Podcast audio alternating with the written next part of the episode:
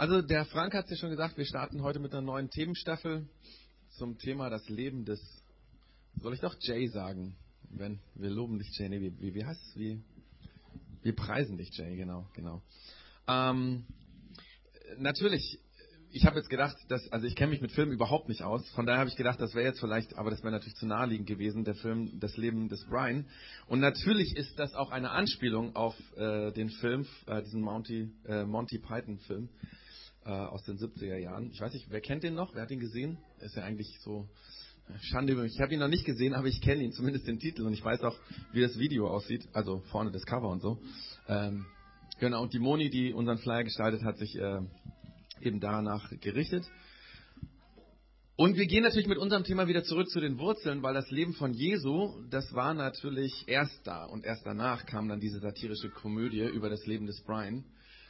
Also es geht um Jesus, nicht um James Bond, äh, Frank leider. Ähm, vielleicht mal anders. Aber es geht um Jesus und es ist interessant, ich habe vor ein paar Wochen ein Gespräch mit jemandem hier in der Church äh, gehabt, der hat gesagt, also mit Gott ist es für mich überhaupt kein Problem. Natürlich glaube ich an Gott, gar kein Ding. Aber mit Jesus, mit dem kann ich irgendwie nicht so viel anfangen. Ähm, mit dem tue ich mich einfach total schwer. Ich glaube, dass es vielen Menschen heute so geht. Irgendwie glauben ganz, ganz viele Menschen an Gott. Gott als eine große Energie, die hinter allem steht, irgendwas Unfassbares, Undefinierbares. Ähm, ohne dass man so ein klares Bild davon hat oder von es hat, also weil man weiß ja gar nicht, ist es ein er oder sie oder es oder so, aber irgendwie so eine Energie, ähm, denken viele Leute, dass da ist und ich kann verstehen, dass Jesus nicht so wirklich in dieses Bild von Gott passt. Aber vielleicht wird dadurch auch deutlich, wie weit sich der volkstümliche Glaube von dem entfernt hat, was der christliche Glaube von Anfang an war und auch bis heute ist, nämlich der Glaube an die Person Gottes. Der Glaube der Christen hat schon immer mit einer Person zu tun. Christen glauben nicht, dass Gott eine große, undefinierbare Energie ist. Gott ist nicht eine universale Kraft, sondern Gott ist eine Person, der man begegnen kann, die redet, die zuhört. Und genau dieser Glaube an eine Person hat ganz, ganz viel mit Jesus zu tun. Ohne Jesus muss der Glaube in aller Regel zu so einem universellen, ungreifbaren, nebulösen Ding irgendwie werden. Deswegen geht es in den nächsten drei Monaten wieder einmal um Jesus. Aber die Frage ist, wer ist denn Jesus? Wer ist Jesus für dich? Und damit verbunden natürlich, wer ist Gott für dich? Oder wer ist Gott überhaupt? Die Frage ist nämlich ganz entscheidend dafür, wie du Gott erlebst. Also, es hat mal jemand gesagt, du siehst nur, was du glaubst. Du siehst nur, was du glaubst. Der hat dieses Sprichwort umgedreht, ne? ihr merkt es. Heißt ja eigentlich andersrum. Aber je länger ich darüber nachdenke, desto mehr verstehe ich, was er meint, dass er gesagt hat, du siehst nur, was du glaubst. Er meint damit, das, was wir für wahr halten, das, was wir glauben, das, mit dem wir rechnen, das ist ganz entscheidend für das, was wir auch erleben. Deswegen hat deine Sicht von Gott, wie du ihn denkst, wie du ihn glaubst, ganz viel damit zu tun, wie du ihn auch erlebst. Natürlich glauben Christen, dass Gott auch über das hinaus, was wir glauben und was wir von ihm denken, in unser Leben hineinsprechen kann. Manchmal erleben Menschen, dass gerade Gott dort auftaucht im Alltag, wo sie ihn überhaupt nicht erwartet haben. Keine Frage. Aber ich glaube, dass das eher die Ausnahmen sind. Zunächst einmal gilt, dass dein Glaube, deine Vorstellung von Gott, entweder dein Blick für ihn weitet oder verengt. Also, wenn Gott für dich weit weg ist, irgendwo im Himmel, weit fernab von dieser Welt, dann ist es klar, dass er mit deinem Alltag nicht viel zu tun hat. Oder wenn Gott für dich der beste Freund ist, wenn Jesus der allerbeste Freund ist, dann hat er natürlich mit dem Alltag zu tun. Oder wenn Gott für dich derjenige ist, der immer zu allem von dir Ja und Amen sagt, dann wirst du vermutlich nicht erleben, dass er dich korrigiert und dein Denken verändern will. Weil er sagt ja immer ja, zu, ja und Amen zu allem. Das denkst du ja von ihm. Aber wer war und ist denn Gott nun? Und wer ist Jesus? Darum geht es in dieser Themenstaffel. Und ähm, meine Hoffnung ist, dass sich beim Nachdenken über Jesus unser Bild von ihm und Gott ein Stück weit verändert, realistischer wird, dass die Dinge, die wir von Gott im Kopf haben, die nicht passen, dass die korrigiert werden. Wir haben ja in den letzten Jahren vom Projekt X immer wieder mal eine Themenstaffel über Jesus gehabt. Diesmal gehen wir so ein bisschen systematisch an die Person von Jesus ran. Und zwar, ähm, es gibt immer wieder in der Bibel Bezeichnungen oder Titel, mit denen man Jesus benannt hat oder die Jesus auf sich selber bezogen hat. Und wir werden anhand von diesen Titeln oder Bezeichnungen über Jesus nachdenken. Und damit das Ganze nicht so theoretisch, theologisch irgendwie so ganz unpraktisch wird, ähm, gibt es jedes Mal eine Geschichte aus dem Leben von Jesus, in dem diese Bezeichnung vorkommt. Und wo wir dann von dieser Geschichte her darüber nachdenken, was das denn äh, über Jesus aussagt. Und äh, wir brauchen dazu den Bericht in der Bibel, den ein Mann namens Matthäus über Jesus geschrieben hat, also das sogenannte Matthäus-Evangelium. Also werden jetzt diese, es sind sieben Church Zones quasi immer Texte aus dem Matthäus-Evangelium uns anschauen. Deswegen ist es, wäre es gut, wenn jeder von uns ähm, sich einfach mal zwischendurch Zeit nimmt und das Matthäus-Evangelium entweder am Stück durchliest, also das ist wie wenn man ein kurzes Buch von zehn Seiten durchliest. Also das ist nicht viel, vielleicht sind es auch 15. Also das ist nicht wirklich lang. Von daher, ich glaube, das wird jeder so am, was weiß ich, in einer Stunde, anderthalb Stunden wird er das schaffen. Ähm, und ich glaube, das macht deswegen Sinn, weil dann weiß jeder so ein bisschen, wo wir gerade stehen. Wenn ich eben eine Geschichte erzähle, dann kann das so ein bisschen einordnen. Wo kommt es eigentlich im Leben von Jesus vor? Vielleicht schafft es der eine oder andere sogar in diesen drei Monaten das Matthäus-Evangelium öfters durchzulesen oder so abschnittsweise. Ich mache mir ganz viel Mut dazu. Ich glaube, das hilft uns auch äh, einfach Dinge zu lernen. Ähm, mir geht es selbst so, obwohl ich Theologie studiert habe, dann lese ich irgendwie so ein, das Matthäus-Evangelium und dann denke ich, ups, das habe ich ja noch nie gelesen. Obwohl ich es bestimmt schon mal gelesen habe, aber ich weiß es nicht mehr. Also man kann immer dazu lernen, von daher mache ich äh, jedem ganz viel Mut. Und heute das erste Thema äh, in dieser Reihe heißt bei uns, ähm, in Klammern Teil 1, sieht man auf diesem Flyer, weil ganz am Ende, am 30. März, kommt der Teil 2 nochmal auch zu dem Thema bei uns. Und ähm, ich lese dafür äh, oder dazu eine Geschichte aus oder wie soll ich sagen, aus der pränatalen Geschichte von Jesus vor, also bevor Jesus geboren wurde, als Jesus noch ein kleines Embryo war. Und zwar steht da folgendes, ganz am Anfang vom Matthäus-Evangelium, erstes Kapitel ab Vers 18. Und ihr könnt es hier mitlesen auf dem Monitor oder auf der Leinwand. Steht, und so wurde Jesus Christus geboren. Seine Mutter Maria war mit Josef verlobt. Noch vor der Ehe erwartete Maria durch den Heiligen Geist ein Kind. Josef wollte nach Gottes Geboten handeln, aber auch Maria nicht öffentlich bloßstellen. So überlegte er, die Verlobung stillschweigend aufzulösen. Doch während er nachdachte, erschien ihm im Traum ein Engel Gottes und sagte, Josef, du Nachkomme Davids, zögere nicht, Maria zu heiraten, denn das Kind, das sie erwartet, ist vom Heiligen Geist. Sie wird einen Sohn bekommen, den sollst du Jesus nennen. Denn er wird die Menschen seines Volkes von ihren Sünden befreien. Dies alles geschah, damit sich erfüllte, was der Herr durch seinen Propheten vorhergesagt hat. Eine Jungfrau wird schwanger werden und einen Sohn bekommen, den wird man Immanuel nennen. Das bedeutet, Gott ist mit uns. Als Josef erwachte, tat er, was ihm der Engel befohlen hatte und heiratete Maria. Er schlief aber nicht mit ihr bis zur Geburt ihres Sohnes. Josef gab ihm den Namen Jesus. Zugegebenermaßen, diese Story hat für unsere heutige Ohren etwas Surreales an sich. Und äh, das ist übrigens auch eine von den Geschichten aus der Bibel, äh, wo selbst manche Christen nicht dran glauben oder es zumindest anzweifeln und hinterfragen. Da ist dieser Josef, ein Mann, von dem gesagt wird, dass er an Gott geglaubt hat, dass ihm der, die Beziehung zu Gott sehr, sehr wichtig war und dieser Josef war mit Maria verlobt und wir dürfen uns diese Verlobungszeit nicht so vorstellen, wie wir das heute so ne, im Kopf haben, unsere Verlobungszeit oder Freundschaftszeit. Ähm, Verlobung hieß damals, dass die beiden meistens von der Familie schon oftmals als Kinder füreinander für eine zukünftige Hochzeit versprochen waren. Wenn überhaupt hatten die im Rahmen von familiären Treffen oder öffentlichen Feiern im Ort die Möglichkeit, mal kurz ein paar Worte miteinander zu wechseln. Aber sonst hatten die nichts miteinander zu tun. Kein Händchen halten, kein Schmusen, kein Kuscheln oder irgendwas in die Richtung. Vermutlich hatten die zu diesem Zeitpunkt noch nicht einmal irgendwie physischen Kontakt, sich noch nie irgendwie berührt. Allerdings, das hört man schon aus diesem Text raus, klingt es so, als würden, wären sie kurz vor der Hochzeit gestanden, aber bis zur äh, Hochzeit war man eben so verlobt, wie man es damals verlobt war, dass man nicht viel miteinander zu tun hat. Wir können uns das schwer vorstellen, ist heute, wäre absolut äh, surreal, komisch, ähm, Leute, die sowas machen würden, würde man für verrückt erklären, aber damals war das gang und gäbe, das war in der Gesellschaft so.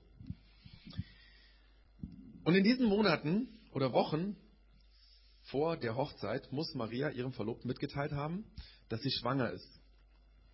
Dass ihr ein Engel erschienen ist, der ihr gesagt hat, dass sie schwanger werden wird vom Heiligen Geist und dass sie einen Sohn bekommen wird.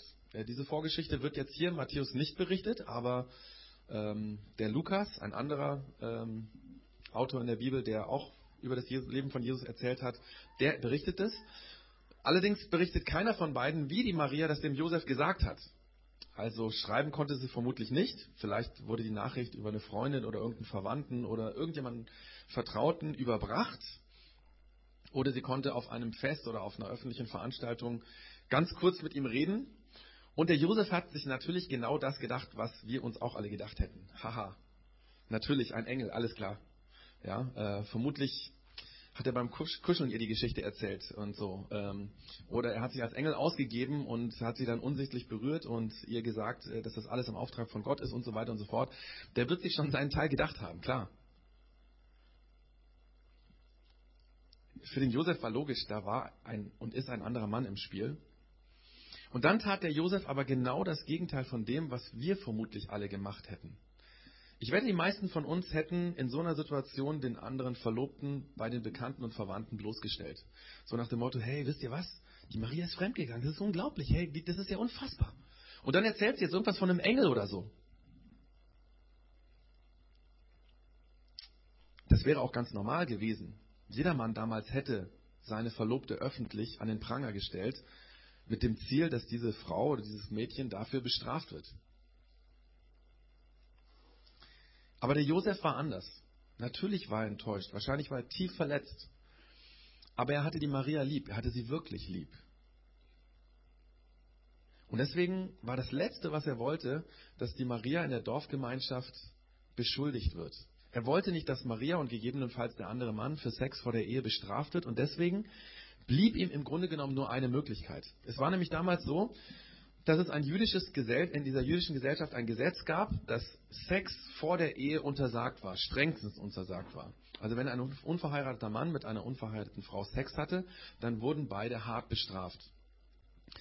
Damit man aber unterscheiden konnte zwischen erzwungenem Sex ohne Einwilligung der Frau oder einer Vergewaltigung und einem einvernehmlichen Sex Deswegen hat man Frauen quasi von Kind auf angehalten, wenn mal ein Mann von dir was will, dann musst du laut schreien, sodass andere das hören und dir helfen können und der Vergewaltiger oder der Mann, der dich bedrängt, gefasst wird. Natürlich wusste man auch, dass es Situationen geben kann, wo die Frauen um Hilfe schreien, aber niemand hört sie. Zum Beispiel, wenn eine Frau außerhalb des Dorfes in Feldern vergewaltigt wird. Wenn also eine Frau davon berichtet, dass sie von einem Mann zum Sex gezwungen wurde, und dass in dieser Situation niemand ihr helfen konnte, dann hat man ihr geglaubt und dann wurde sie dafür nicht bestraft. Und dann hat man versucht, den Mann irgendwie ausfindig zu machen. Und genau auf diesen Passus, der im Gesetz geregelt war, versucht der Josef diese Sache hinzulenken. Er denkt darüber nach, plötzlich zu verschwinden. Dann würde jeder in der Dorfgemeinschaft annehmen, er hätte Maria zum Sex gezwungen und jetzt würde er aus Feigheit fliehen. Und man würde annehmen, die Maria hätte irgendwie versucht, sich zu wehren, es wäre aber niemand da gewesen und dann wäre die Maria quasi frei und man würde sie in Ruhe lassen, man würde ihn suchen, aber nicht finden, weil er vermutlich dahin fliehen würde, abhauen würde, wo man ihn nicht findet. Der Josef war also drauf und dran zu verschwinden, als er nachts in einem Traum einen Engel sieht. Und dieser Engel redet mit ihm. Und dieser Engel klärt diese ganze Sache, die ihn ja ständig in Gedanken bewegt hat, auf. Und er sagt, erstens, Josef, das Kind von Maria ist tatsächlich vom Heiligen Geist. Da war kein Mann im Spiel. Deswegen hab keine Angst davor, Maria wie geplant zu heiraten. Tu das. Und zweitens sagt der Engel, wenn Maria das Kind bekommt, sollst du es Jesus nennen, das heißt Retter, denn das Kind wird eines Tages sein Volk von ihren Sünden, von ihrer Schuld, von ihren Fehlern befreien und retten. Deswegen sollst du ihn Jesus nennen. Jesus heißt Retter. Und der Matthäus ergänzt an dieser Stelle, das macht er übrigens, wenn ihr das Matthäus-Evangelium demnächst lest, werdet ihr es merken, das macht er ständig, dass er immer wieder diese Berichte ergänzt durch Zitate aus dem Alten Testament. Und er ergänzt das und sagt, das hier ist passiert ganz so, wie es der Prophet Jesaja vor vielen hundert Jahren vorhergesagt hat, mit den Worten, eine Jungfrau wird schwanger werden und einen Sohn bekommen und den wird man Immanuel nennen. Und dann erklärt er noch, weil er wusste, die Leute, die das Evangelium, äh, Matthäus-Evangelium lesen, also sein Buch lesen, können kein Hebräisch. Deswegen erklärt er noch, Immanuel bedeutet, Gott ist mit uns, Gott ist bei uns. Und dann wacht der Josef auf. Und in der tiefen Gewissheit, dass Gott durch den Traum, durch diesen Engel im Traum mit ihm geredet hat, heiratet er wie geplant seine Verlobte Maria nur, dass er bis zur Geburt von dem Baby keinen Sex mit Maria hatte. Übrigens, dazu sagt Gott gar nichts.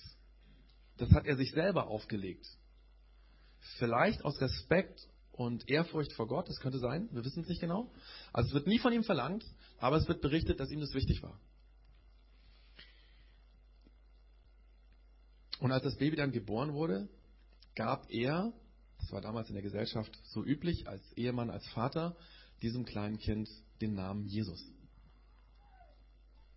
Jetzt habe ich mal eine Frage an dich. Glaubst du das? Glaubst du diese Story? Schon undurchsichtig. Für alle Beteiligten damals. Ich, ist, ist absolut hinterfragbar, anzweifelbar. Warum kommt Jesus so auf die Welt? Warum tut Gott sich das an? Warum lässt er Jesus so geboren werden, dass bis heute die Leute glauben, er sei ein uneheliches Kind? Oder vor der Hochzeit gezeugt. Und glaubt ja nicht, dass damals die Leute es anders gesehen hätten. Ich meine, jeder, der damals zählen konnte, wusste, das war kein Hochzeitsnachtsbaby. Ja? Und trotzdem wird die Geschichte so erzählt. Das ist ja das Verwunderliche. Wenn diese ersten Christen diese Geschichte erfunden hätten, also wenn Jesus tatsächlich ein ganz normal gezeugtes Kind gewesen wäre, dann hätten die eine andere Geschichte erzählt eine viel heiliger und reiner klingende Geschichte. Keine Ahnung, auf der Hochzeitsparty plötzlich ein Engel, alle sehen ihn, ein Riesending, ja, und er sagt, die Maria wird Jesus bekommen, sie ist jetzt schon schwanger und macht euch keine Sorgen. Irgendwie sowas, keine Ahnung.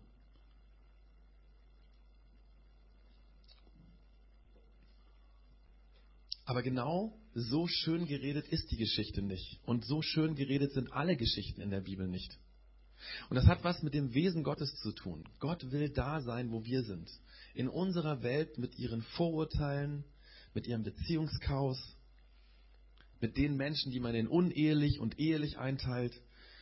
In dieser Welt, wo wir alles hinterfragen können, wo wir alles als unglaublich, unglaubwürdig hinstellen können, was wir wollen, in genau diese Welt will Gott hineinkommen. Deswegen sagt ja auch der Engel, man wird Jesus Immanuel nennen. Gott, der bei uns ist.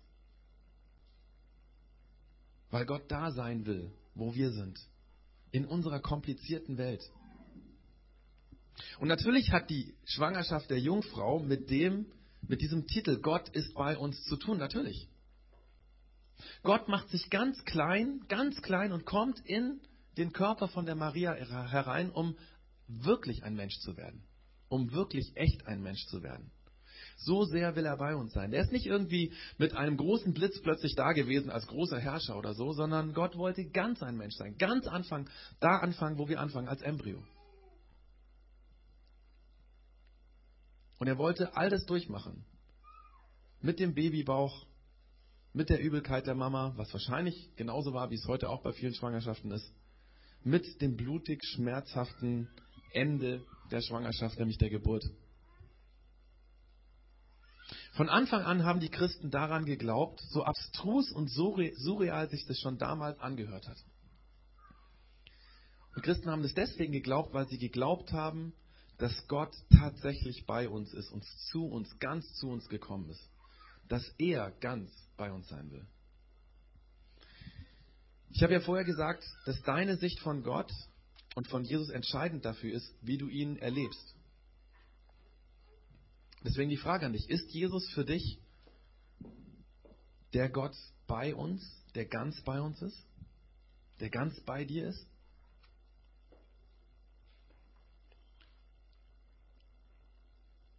Zum Beispiel gerade damit, dabei, mm, wie du mit Jesus redest, also daran, wie du mit Jesus redest, kannst du feststellen, was für eine Sicht du von ihm hast.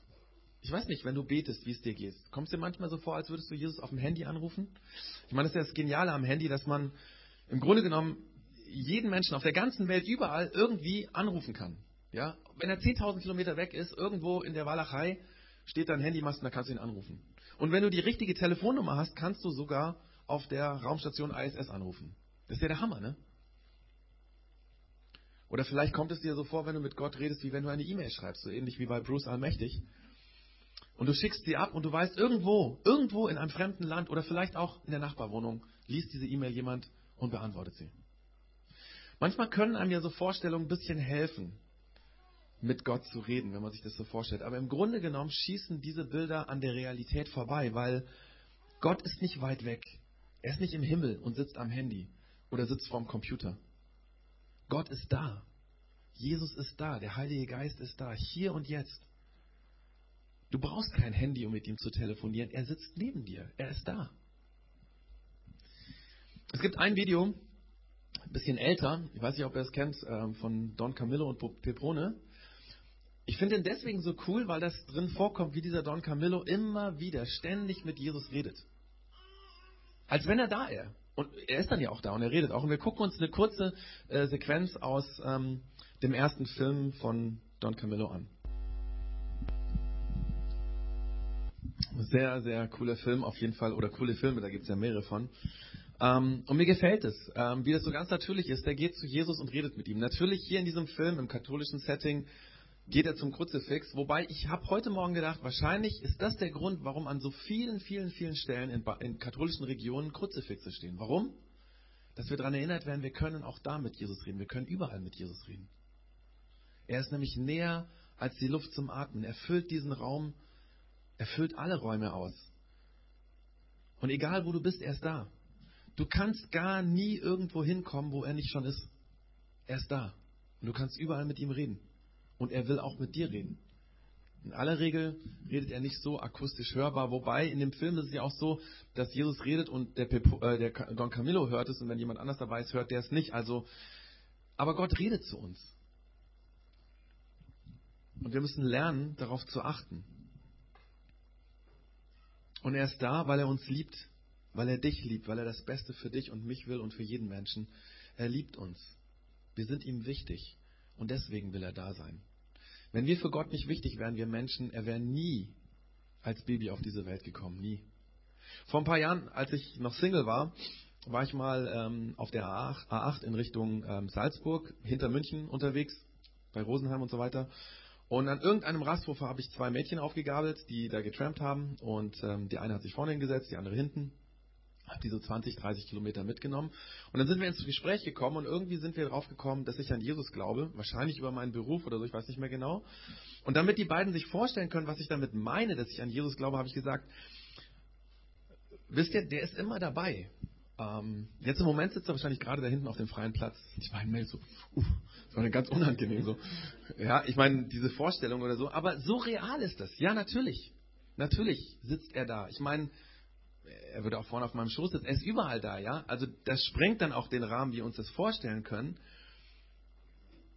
Ich will es mal auf unseren Alltag so ein bisschen runterbrechen zum Schluss, was das ganz konkret heißen kann. Vielleicht bist du auch ein uneheliches Kind. Und du hast immer darunter gelitten. Und Gott weiß das, weil er war von Anfang an bei dir. Er war schon da, als du ihn noch gar nicht gekannt hast. Und er kennt deine Wunden und alles das, was du in deinem Leben so anders wünschen würdest. Weil er da ist. Und weil er bei dir sein will, in dem, wie du bist. Oder die meisten von uns werden in den kommenden Monaten so eine Einkommensteuererklärung machen. Da werden wir dann am Computer sitzen, die Einkünfte und Freibeträge und so weiter alles zusammentragen, diese vielen, vielen Zahlen. Und dann ist er da und will uns helfen, dass wir das auf die Reihe kriegen. So banal das ist, so natürlich das ist. Und er will uns helfen, dass wir alles richtig machen, dass wir es gut hinbekommen, dass wir es ehrlich tun. Oder du bist mit deiner Familie zerstritten, jetzt an Weihnachten ist es wieder rausgekommen. Hey, unterm Christbaum war er auch da. Oder am ersten Weihnachtstag, wo ihr gestritten habt, da war er natürlich dabei und er sieht, wie du darunter leidest und er möchte dir gerne helfen. Vielleicht ist 2014 das Jahr, wo in deiner Familie was passiert und ihr euch annähert, weil er dir helfen will. Gestern Abend war ich noch im Office abends und da hat zu Hause unsere Kleine gespuckt, die Küche und den Gang voll. Wir wissen nicht genau, ob sie eine Magen-Darm-Grippe hat oder das Antibiotikum, was sie gerade nehmen muss, irgendwie nicht verträgt. Und genau in dem Moment, wo sie gespuckt hat, da war Jesus da. In dem Moment, wo meine Frau mich angerufen hat, gesagt, hey, komm doch bitte nach Hause, da war er da. Und da, wo meine Frau aufgewischt hat und ich nachher gekommen bin, natürlich, da war er da. Oder in deinen Schmerzen, im Leid, da, wo du keine Hoffnung mehr siehst.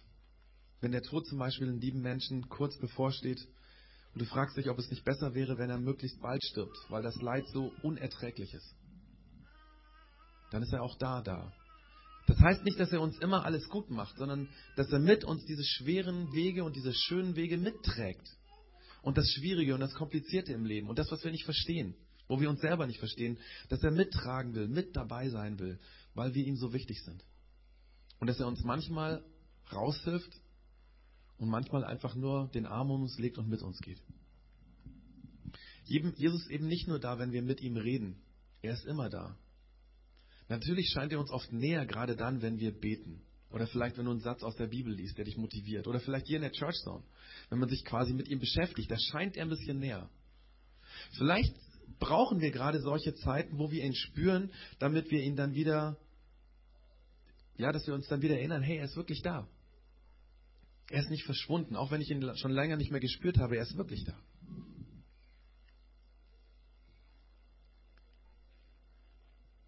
Bei all dem, was wir in den kommenden Monaten über Jesus in der Church Zone, auch in den Home Zones, ähm, hoffentlich auch im Alltag nachdenken, bleibt diese Grundaussage, dieser, diese Bezeichnung Immanuel, dieser Name, den man Jesus gegeben hat, die Basis. Bei allem, was wir über Jesus nachdenken, er ist der, der da ist. Deswegen sagt Gott, ich bin da und ich war schon immer da und ich werde immer da sein. Und so ähnlich wie mit diesen Kruzifixen, die stehen in der Stadt nicht so viel und die sieht man oft auch im Alltag nicht so viel, obwohl ich glaube, das war genau der Grund, warum man sie aufgestellt hat. Genauso haben wir so einen kleinen Reminder vorbereitet mit einem Bild. Das hätte ich natürlich jetzt auch auf dem Beamer machen können, habe ich auch vergessen. Egal. Das ist ein kleines Bild einer Häuserzeile und genau in dieser Häuserzeile steht, ich bin da. Ähm, vielleicht kann der Frank das mal hier rumgeben. Ihr könnt euch eins nehmen. Ihr könnt auch gerne zwei mitnehmen. Ähm, vielleicht erstmal, dass sich jeder einen nimmt und nachher sind dann noch ein paar übrig, dann kann man sich auch ein paar mehr nehmen. Ähm, für diejenigen von uns, die ein Smartphone haben oder einen Computer ständig davor sitzen bei der Arbeit, man kann dieses Bild auch ähm, mit dem QR-Code, der hinten drauf ist, runterladen. Ähm, die Medienagentur Elfgen Pick heißt sie. Die haben uns das freundlicherweise zur Verfügung gestellt. Ähm, ist jetzt hier nicht drauf notiert, aber wenn ihr es runterladet, ist es auf dem Bild quasi das Copyright drauf. Einfach, damit wir uns daran erinnern. Und wenn du es auf deinem Smartphone immer, wenn du es anmachst, siehst, ich bin da, dann erinnerst du dich, Jesus ist jetzt da. Egal, was es für eine Situation ist. Das ist mal das eine, so dieser Reminder. Und das andere ist, wir werden jetzt eine Zeit haben, wo wir mit Liedern, äh, mit der Band, mit Gott reden das sind Gebete, die äh, Musiker geschrieben haben, die wir auch zu unseren Gebeten machen können. Ähm, die könnt ihr gerne mitsingen. Ihr könnt aber auch vielleicht einfach still sein und diese Lieder anhören. Manchmal geht es tiefer, wenn man sich das bewusst anhört, als wenn man mitsingt. Da sind also die Musiker nicht beleidigt, wenn ihr sagt, ich möchte jetzt einfach mal so ein bisschen auf mich wirken lassen. Und wir werden ähm, in diesen, diesen vier Lieder, die wir singen werden, wir werden nach den zwei ersten Liedern miteinander etwas tun, was auch ganz vielen Christen in den letzten 2000 Jahren geholfen hat, Jesus zu spüren. Und zwar das ist das Abendmahl. Das ist für niemanden, auch für mich als Theologen, nicht verständlich, was da eigentlich wirklich passiert im Abendmahl. Ähm, die Theologen streiten sich seit 2000 Jahren darüber, was da passiert. Keiner weiß es. Das ist immer so. Wenn die Christen sich streiten, dann weiß man. Man kann es nicht wissen und ist okay. Ähm, aber Jesus hat gesagt, wir sollen es tun. Wir sollen nicht darüber diskutieren, was da passiert, sondern wir sollen es tun. Und wir werden quasi äh, miteinander ein Brot durch die Reihen geben und jeder kann sich ein bisschen was davon abreißen. Ähm, um uns daran zu erinnern, dass Jesus für uns gestorben ist, seinen Körper für uns quasi aufgeopfert hat. Und wir werden ähm, in so kleinen Bechern Traubensaft anbieten, ähm, genau, um das quasi zu schmecken und zu sehen, steht in der Bibel, dass Gott freundlich ist, dass Gott mit uns ist, dass Gott bei uns ist und dass er sogar bereit war, für uns zu sterben. Ich werde das mit dem Abendmahl natürlich dann auch einleiten und könnt ganz entspannt sein, es wird also nichts Komisches passieren. Ähm, genau. Und jetzt will ich einfach die Musiker mit den ersten zwei Liedern uns quasi zu leiten im Gebet. Und wie gesagt, du kannst mitsingen oder einfach auch zuhören, wie du, wie es dir gerade geht.